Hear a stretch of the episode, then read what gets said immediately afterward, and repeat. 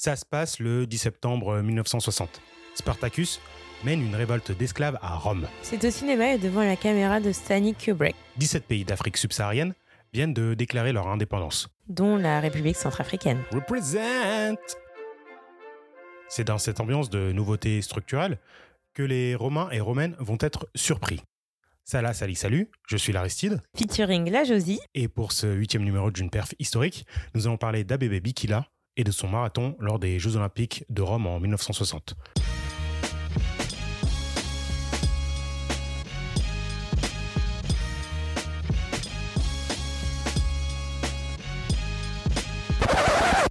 Né le 7 août 1932 à Jato, dans ce qui était l'Empire éthiopien, Abebe Bikila est un athlète éthiopien donc de 28 ans au moment de notre histoire. Il est essentiellement connu pour avoir couru un marathon olympique pieds nus. Du haut de ses 1m75, accompagné de ses 55 kg, il est membre de la garde de l'empereur Haile Selassie. c'est impressionnant, mais j'imagine que ce sera pas le sujet principal de cet épisode. Non. Avant de prolonger l'histoire, il est nécessaire de vous faire un petit historique de ce pays d'Afrique de l'Est. L'Empire éthiopien est la seule nation d'Afrique à n'avoir jamais été victime de cette abomination qu'est la colonisation. Un temps béni, selon Sardou.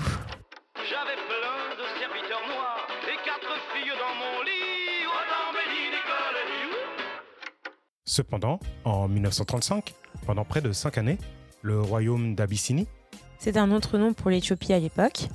a été partiellement occupé par l'Italie fasciste de Benito Mussolini. Une résistance nationale acharnée et organisée fera capituler l'occupant et Haile Selassie Ier reprendra son règne.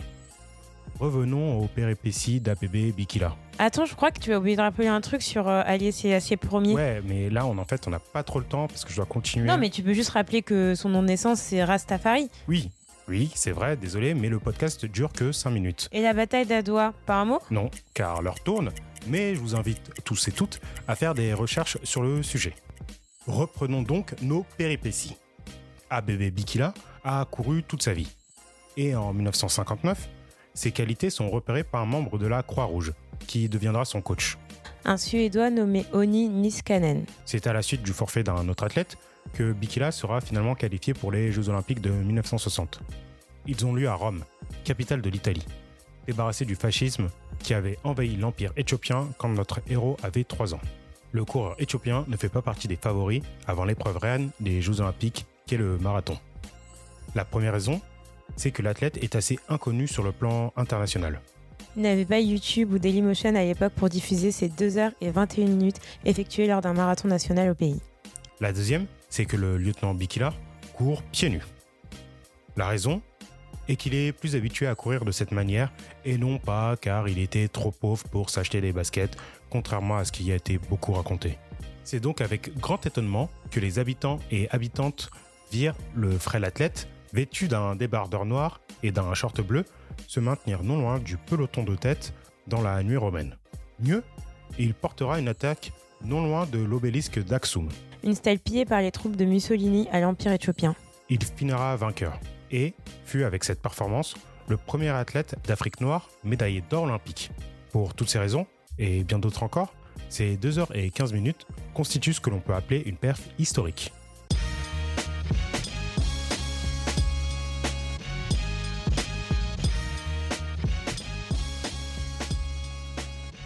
À son retour à Addis Abeba, Capitale de l'Éthiopie, Abebe Bikila sera accueilli en véritable héros. Il faut se rendre compte de la puissance du truc. Le gars a été dominant sur les terres de l'ennemi en arrivant devant l'arc de triomphe de Constantin. c'est le bail là, à côté du Colisée de Rome. Je voulais parler de ce moment car, même s'il est connu, il reste néanmoins trop souvent décontextualisé et vidé de son contenu politique et sociétal. En 1964, il fera le doublé, remportant la victoire lors du marathon au JO de Tokyo, confirmant son statut de légende du sport en étant le premier double médaillé olympique d'or dans cette épreuve. À la suite d'un accident, en 1969, il perdit l'usage de ses jambes. Ah, rude. Il y a pire malheureusement. En 1973, il meurt d'une hémorragie cérébrale. Des obsèques nationales seront organisées avec près de 60 000 spectateurs et en présence de l'empereur.